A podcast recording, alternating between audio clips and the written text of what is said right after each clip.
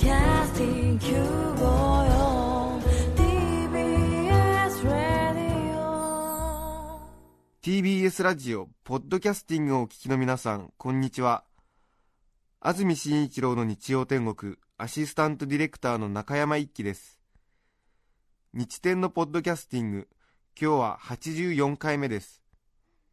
日曜朝10時からの本放送と合わせて、ぜひお楽しみください。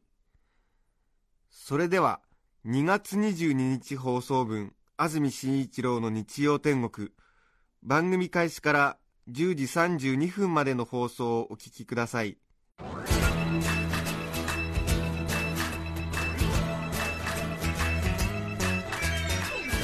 安住紳一郎の日曜天国。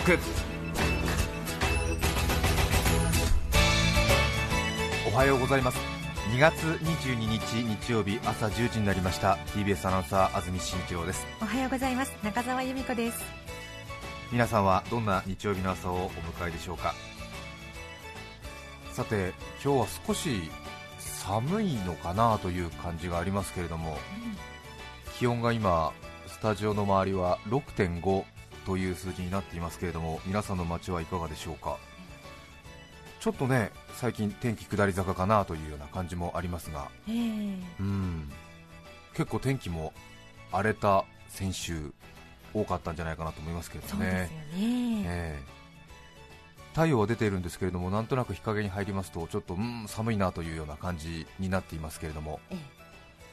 今日の2月22日天気予報ですが関東地方天気はゆっくり下り坂に向かっているようですお昼過ぎにかけては晴れるところが多くなりそうですが午後は次第に雲が厚くなりそうです。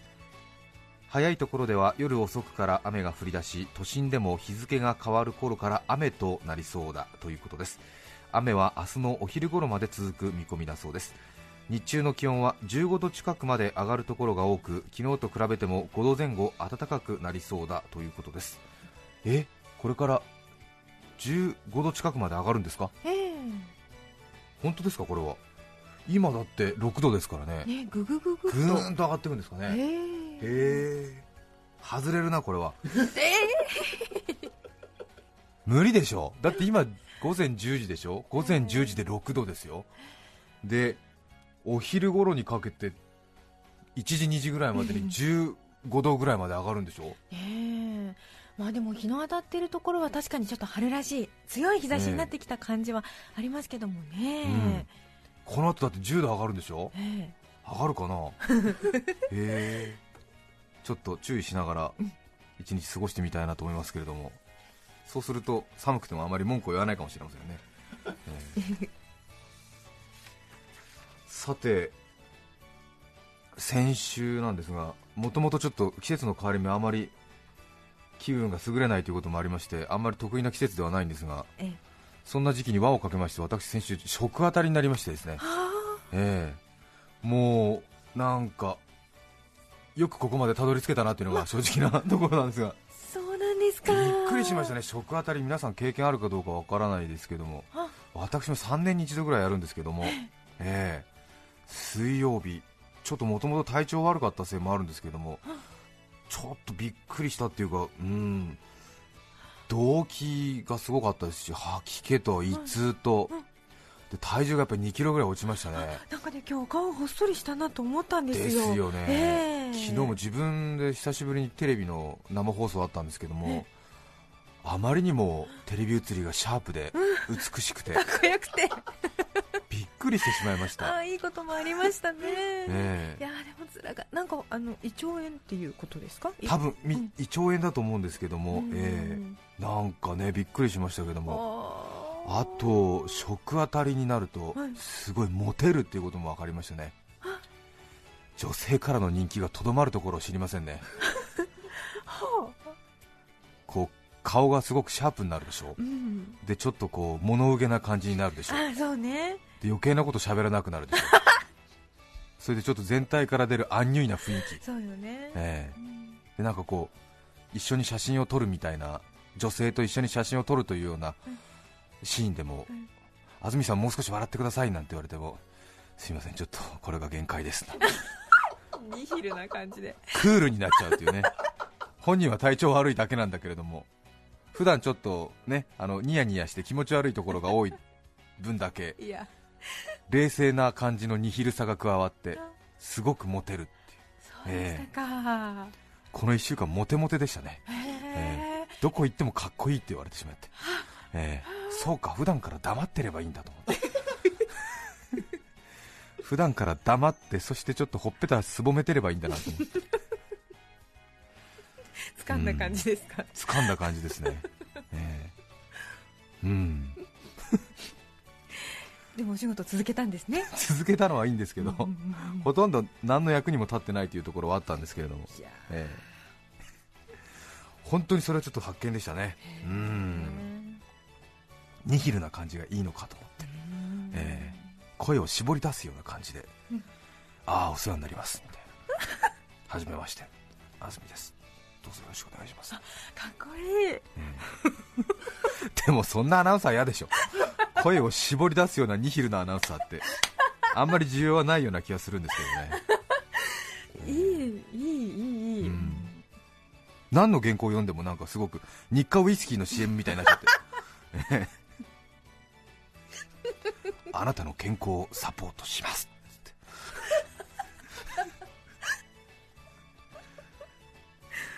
うん。いろんなことがありましたけども。それから、えーと月曜日ですか。ちょうど先週の月曜日、6日前ですか、はい。長崎県に出張で行ってきたんですけどうん。まだ体調のいい頃ですけれど長崎県に行こうと思ってですね、はい。火曜日の早朝から長崎県内で仕事だったのでどうしても月曜日中に長崎県に移動してくださいというようなことで長崎県に行こうとすると長崎行きの飛行機の最終便は、えースカイネットアジア航空ですか。うん。SNA いわゆる格安航空会社ディスカウントエアライン。うんちょっとその全日空とか日本航空よりも格安料金が設定されているという新興勢力のエアライン、うんスカイネットアジア航空とかエアドゥ、うんとかね、はい。えーあとは何がありました？スカイマークですか。えそうですね。などあとスターフライヤーとか今いろいろありますけれどもね、えーその SNA スカイネットアジア航空の便が19時ちょうどか何かに配置されてまして、うん。ああこれだなということでそれに乗って行こうと思ったんですけれども、はい。格安航空会社といいますとやはりちょっと大手2社にギュギュギュギュギと押され込まれまして、乗り口が大抵ターミナルの端っこだったりするんですよね、ええ。えーそれでその19時ちょうどの長崎行きの最終便スカイネットアジア航空の何百何十便も一番第2ターミナルの端っこの53番だか54番ゲートでうん。第2ターミナル歩いて歩いて歩きに歩いてええ。このまま穴守稲荷に着くんじゃないかっていうぐらい歩きに歩くんですよね。第2ターミナル特に曲がれど曲がれどまだ廊下みたいな。えびっくりするんですけれどもえ動くエスカレーターが逆に動いてるんじゃないかというような錯覚を覚えると言われている第2ターミナルですけれども行けども行けどもなかなかつかないみたいな、ええ。でまあ格安航空会社仕方ないなと、うん。頑張れ頑張れとえね。ねね。早く真ん中にゲートをしてもらえるように頑張りましょうねなんて思いながら、はい。ええ。歩きに歩いてたどり着いた54番ゲート、はい。ええ。で格安航空会社はあの持ってる飛行機が少ないんでね、うん。比較的そのお客さんの呼び込みが早いんですよね、ええ。大手の航空会社のようにこう遅れるともうニッチもサッチもいかない状況があるので、うん。しかもゲートを端っこにされてるので、うん。滑走路まで出るのに時間がかかるっていうんで、えーお客さんに早く早く乗ってもらって、それでもう乗った乗ったのねねってバターンって閉めてもうすぐボーンって出たいみたいな、えー。うん、でも滑走路に移動する最中からもう離陸寸前のスピードで移動するみたいな。つってで全日空とか日本航空の飛行機をこう片側一車線追い越し車線に出てみたいな追い越して滑走路までたどり着くみたいなそんなにか。イメまあージ、イメージですね、えーそれぐらいのイメージで急いで行かなきゃいけないイメージがねえーあるんですよ、うん。それはそうですよね、うん。大手と違いまして、ね。余裕ないんですから、うん。えー飛行機1台、2台でやってるわけですから、え1台の遅れが命取り、ね。はい。会社の運営を左右するっていう話ですから、ね。でそのスカイネットの最終便もご多分に漏れず、大手だとよくねあの、あと何名のお客様の搭乗をお待ちしていますなどと言ってこう5分、10分の遅れはざらなんですけどもさすがはスカイネットアジア航空ですね。えー。ビシッと10分ぐらいぐらい前にお客さん全員乗って、えでバタムってドア閉めてさすがだなと思って。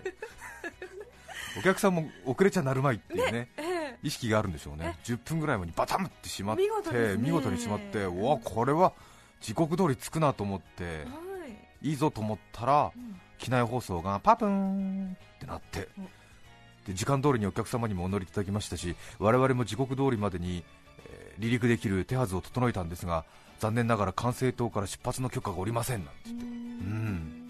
でにわかにちょっと機内がざわざわっと、ね、ええ。特に最終便はね現地長崎に着きますともう9時過ぎなわけですからおー。9時10時過ぎての20分30分の遅れっていうのはちょっとね皆さんにとっても辛いということでえー、何？みたいな感じになったんですけども、そしたら機内アナウンスが続きまして政府要人の到着を待っておりまして政府専用機の到着が終わり次第出発しますなんてうん言って。うん。なんだと思ったんですけども、はい。そしたら私も初めての経験でびっくりしたんですけど、うん。私ちょうど飛行機の右後ろの窓際に座ってたんですよね。はい。飛行機の進行方向向かって右側の後ろの方。うんうん。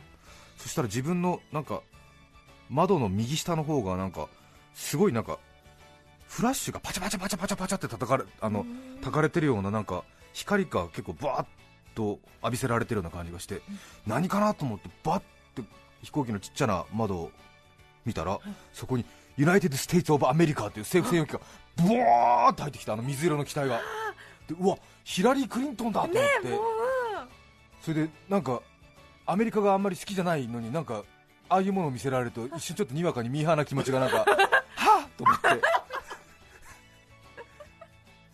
あ興奮すると思って。そうですね。ええ United States of America ってあの、うん。政府専用機結構なんか縦長でよくわかんないですけどボーイング727かよくわかりませんがちょっとあまり新しくない機体でしたけどもそれがズドーンと入ってきてで考えてみるとその格安航空会社の乗り口なんで第2ターミナルの54番ゲートなんで要するに端の端なのでその政府専用機とかがつくその特設ボーディングゲートみたいなところの横なんですよね。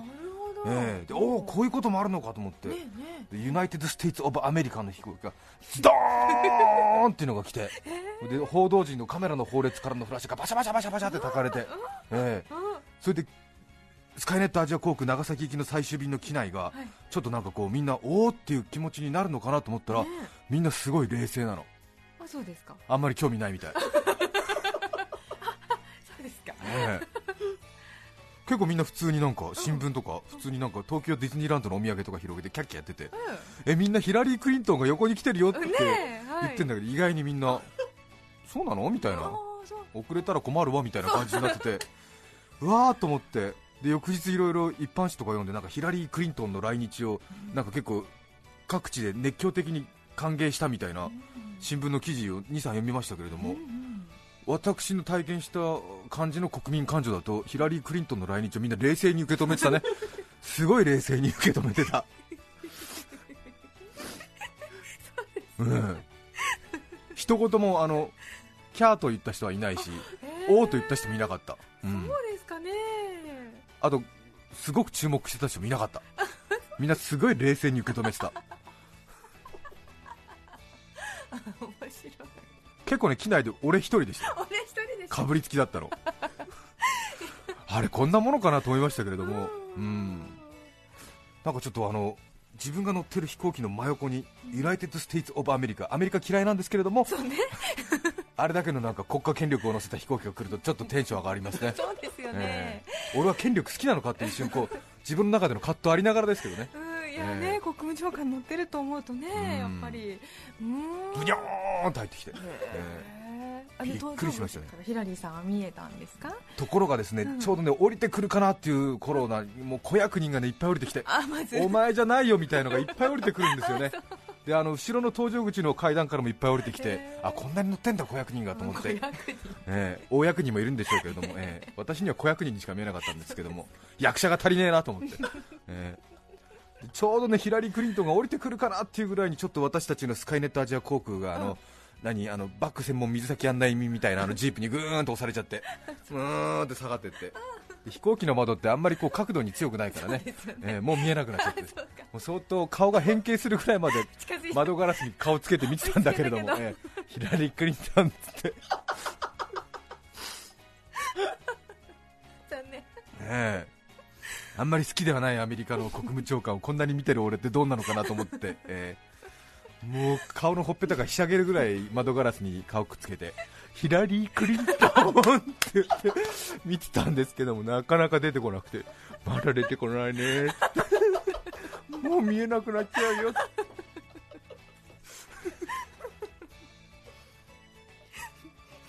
結構ね時間がかかったみたいですね。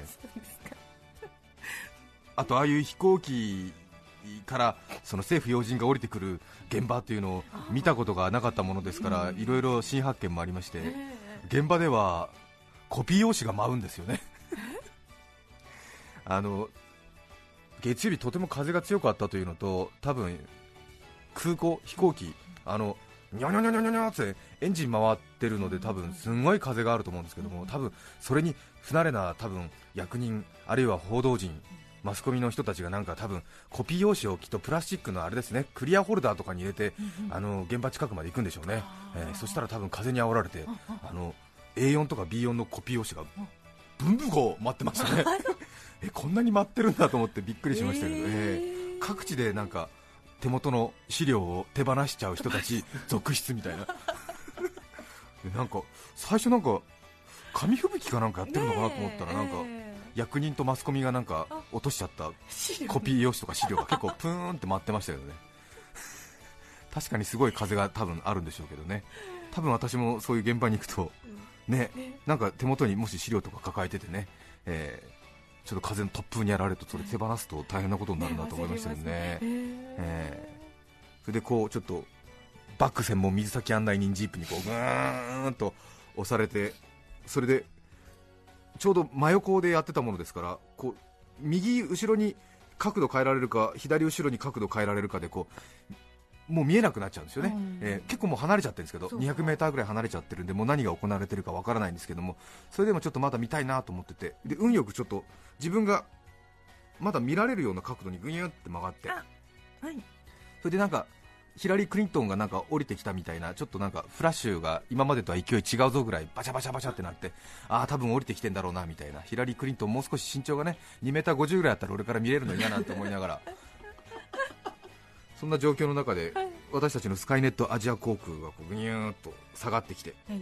それであのちょうど飛行機を離陸する地上作業員の人たちが準備終わりますと乗ってるお客さんになんか手を振ってくれるというねそうですね、えーセレモニーがありますね、ええええええいってらっしゃいはい。日本らしいいサービス業のなんかこう一端を見るような感じの大変気持ちのいいものですけれども、ええええそれでちょっと私たちのスカイネットアジア航空もこうぐーんと下がってきてそれでその最後の作業をしてくれた地上職員の人2名がこちらに向かってうん。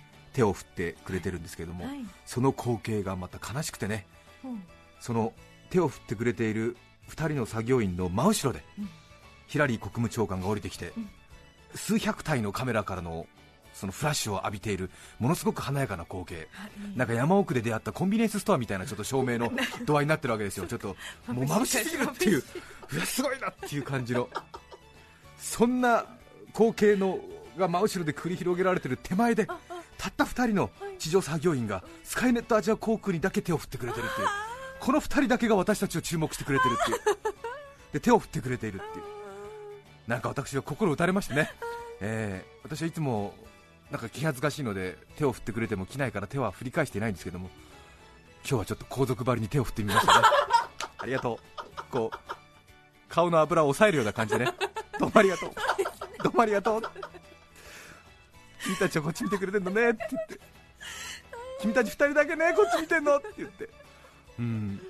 彼らはすごいですね。まあもともとまあ当たり前のことをやってるとねいう感じでしょうけれども後ろでヒラリー国務長官が来てものすごいフラッシュがバチャバチャバチャバチャって焚かれてでなんか報道陣からなんかヒラリーさん!みたいなことなんかなっててその手前で格安航空エアラインに手を振る2人だよ、え。本当ちょっと振り向きたくなっちゃいますえうよねん。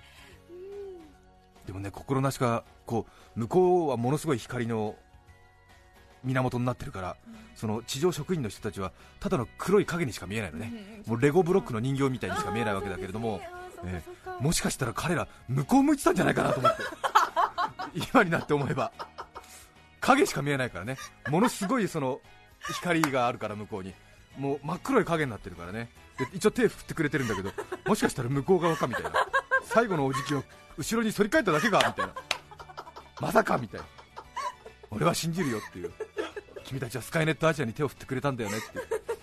えーちょっとなんか皇族ばりに手を振ってきました。よ、え。ー横振りじゃなくて。横振りじゃなくて、押さえぶりね、押さえぶりね。えー押さえぶりをしましたよね、うんなかなか真横で見ると興奮したなっていう感じはありますね、うん。しかもなんかこう、スカイネットアジア航空の機内から見るアメリカの国務長官という感じがまたね、えーいろいろな意味を醸し出すなと思って、一人で、うん、ふむふむと噛み締めておりましたけども。えー政府要人ね、えー東京に住んでますとねたまに、あのー街中で厳重な警備などを見ることがあってあなんとなく近くにいるんだろうなとかいう感じありますよね。そうですね。うん初めてあの SP を見た時もびっくりしましたけどね。うん。セキュリティポリスっていうんですか、えー。屈強な屈強な。男性が、ええはい。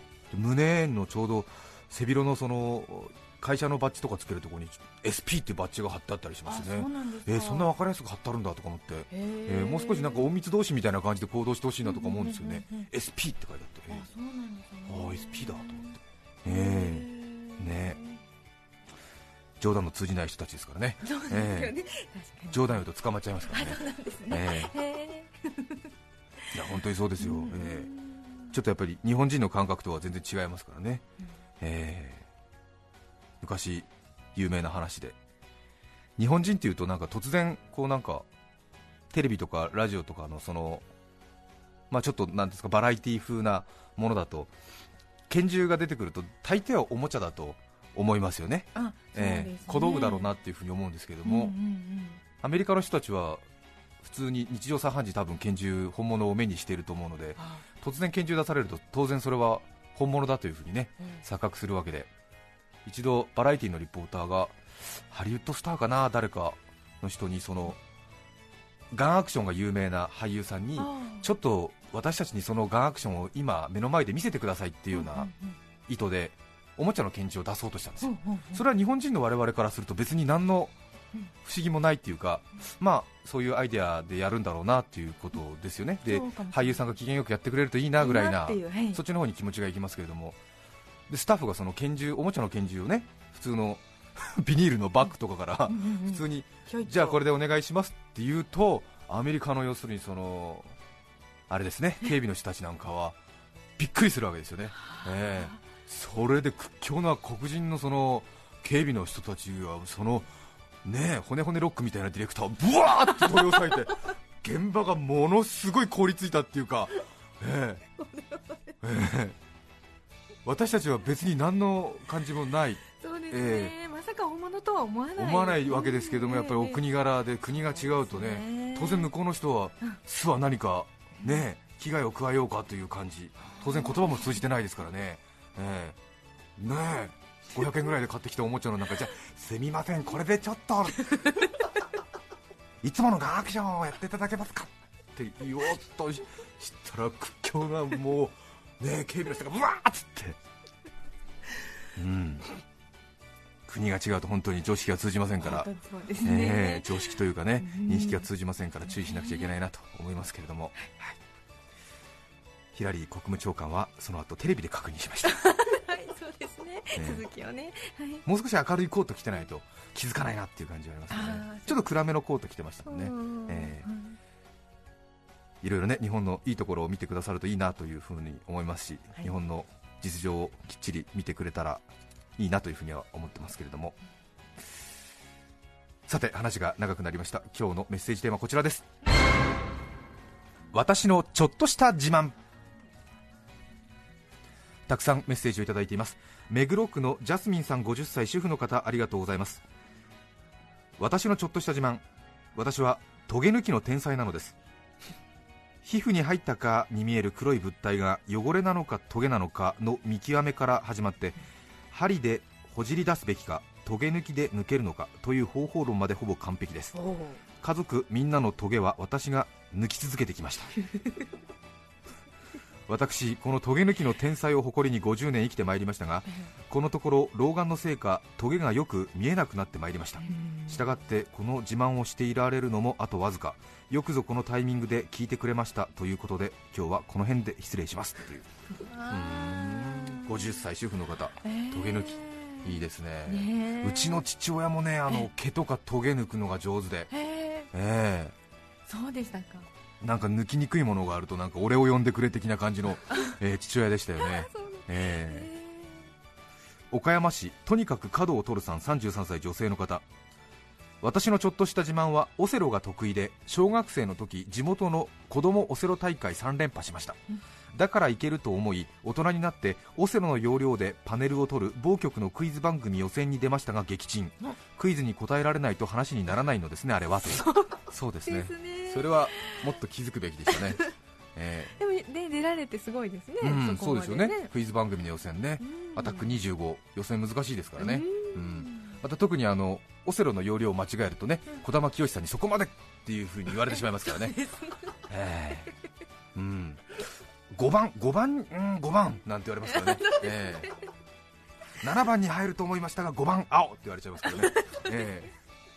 オセロの要領を間違えると本当にいじめられますからね児玉さんにね。そうですね、ええ。爽やかにうんいじめられて、ます。爽やかにいじめられますよね。信じられないっていうような感じでね。なんでそこに入るんですか？信じられません私たちは。っていうふうに。皆さんからのメッセージをお待ちしていますメッセージの受付電話番号は0335840954 0335840954でオペレーターの皆さんがメッセージをお受けいたします。ファックスの番号は0355620954 0355620954です。E メールのアドレスはすべて小文字の日天アットマーク tbs.co.jp 日天の綴りは nichiten アットマーク tbs.co.jp です。番組でメッセージを紹介したすべての方に日天オリジナルポストカード2009春の葉をお送りしています。そして今週は普段どれだけの人がどの番組を聞いてくださっているかを調査する聴取率調査週間スペシャルウィークです。日天では今週はこんなプレゼントを用意しました。今回のプレゼントはハードです。相当ハードですね、北海道小樽市の西に位置する港町余市町から南畝留太郎商店のインディアンスモークを13名の方にプレゼントいたします。はい。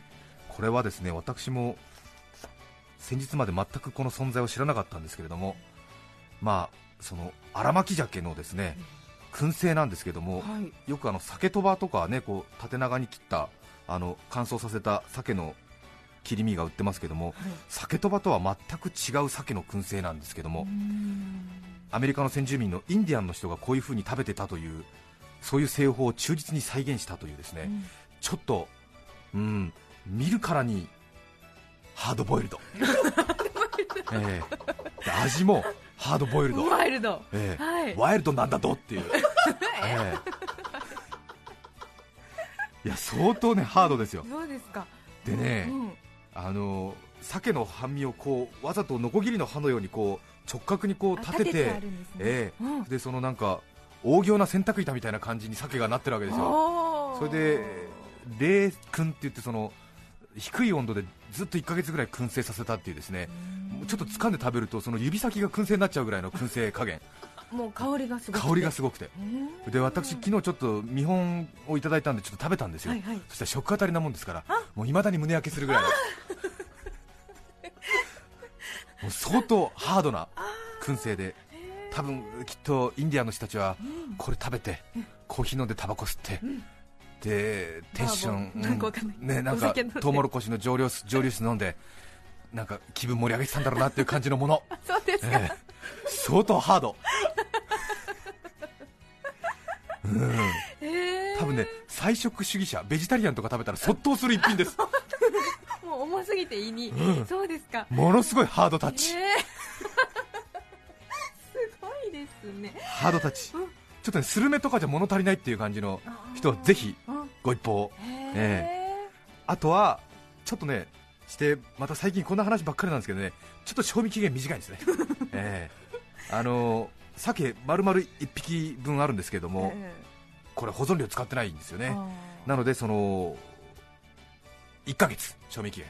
あそうですか。で一つずつこう切り身に分けてナイロン袋に入れて冷凍しておくと風味は持つそうなんですけれども、まあ、やっぱりちょっとこう洗濯岩状に1枚にダラーンとこうついてますのでなんかちょっと壁にとかタンスからこう吊り下げながら こうなんとなくナイフでナイフでこう切りながら食べれるような感じの。いや本当にねあのちょっと本当にあのなんていうのかな。あの狩猟採集時代の感じの食べ物なのよ、えー本当に保存食だしちょっと一切れ食べれる食べる食べると一切れ食べると一切れ食べるとさ一切れ食べると本当にちょっとなんかあの冬山にこもれそうなぐらいのエナジーの出る食べ物なんだけれどもちょっとなんかナイロン袋に入れるとちょっとテンションが下がるのでぜひちょっと壁に下げながらこうちょっとねあの昔の床屋さんみたいにこうナイフ研ぐ皮のような感じでこう吊り下げながらこう切り取って食べてほしいんだけれども1ヶ月じゃちょっと食べきれない感じはちょっとあるので、えースナックを経営されてる方がうち小粋なバーやってますみたいな、えーそういう方がぜひねあのお客さんにお通しなんかでこう2切れずつぐらい出してあげると大変盛り上がるんじゃないかなと思いますけれども、え。ーしかもなんかなかなかの人気で、はい。今年作れるものはあと13尾しかないっていうまあ。たものですから、うっかりですね。じゃあ13尾お願いしますって言ってしまったものですから、えーこのインディアンスモークを、ねえー13名の方にプレゼントいたします、まあ。はい。なかなかハードです、はい。ハードです、え繰り返します。ーはい。うちはお父さんと2人暮らしの70ですっていうご夫婦はね 確実に食べきれません。確実に持て余しちゃう、そうですか。えーおじいちゃん胸焼けしちゃうと思うんで、えでも美味しいんですよーね。美味しいですよ。美味しいですよ。燻製好きの方はちょっとやみつきになる感じです、うんえー私のちょっとマイナス思考が全開になってますから、えープレゼントを悪く悪く言っておりますけれども、えー燻製好きの方はたまらないです、ものすごい上質な一品ですけれども、うちはちょっとお父ちゃんとの2人暮らし70過ぎっていう人はちょっと厳しい。わかりました。メッセージぜひお待ちしたいと思います。お待ちしています。はい。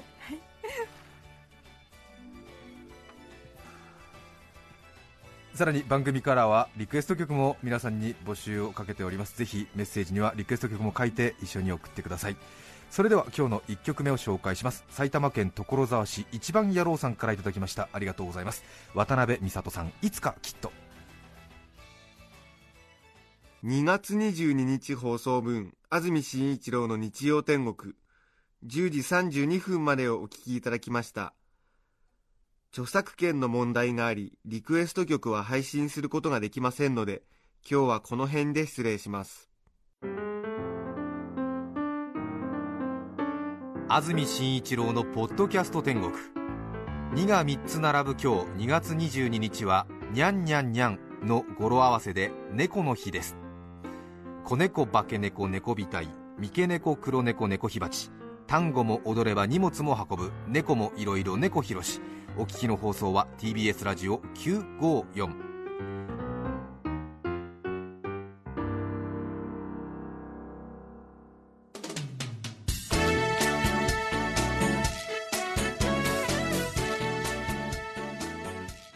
さて来週3月1日の安住紳一郎の日曜天国。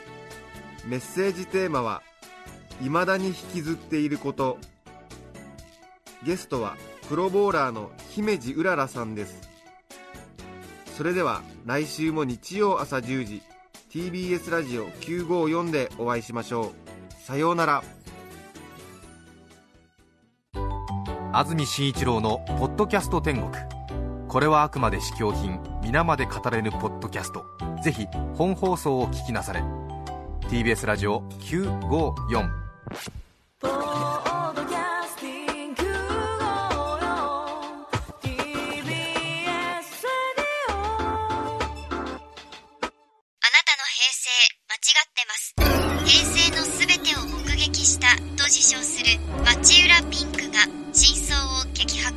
僕もモーニング娘。のメンバーとしてデビューする予定やったんですよ